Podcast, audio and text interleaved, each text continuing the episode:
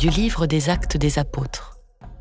Étienne dit au peuple, Vous qui avez la nuque raide, vous dont le cœur et les oreilles sont fermés à l'alliance, depuis toujours vous résistez à l'Esprit Saint, vous êtes bien comme vos pères.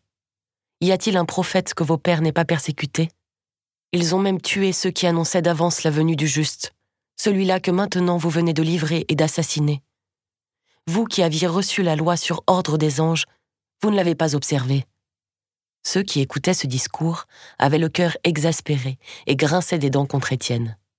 Mais lui, rempli de l'Esprit Saint, fixait le ciel du regard. Il vit la gloire de Dieu et Jésus, debout, à la droite de Dieu. Il déclara Voici que je contemple les cieux ouverts et le Fils de l'homme debout à la droite de Dieu. Alors, ils poussèrent de grands cris et se bouchèrent les oreilles.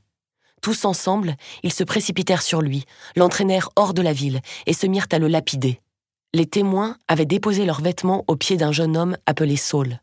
Étienne, pendant qu'on le lapidait, priait ainsi Seigneur Jésus, reçois mon esprit.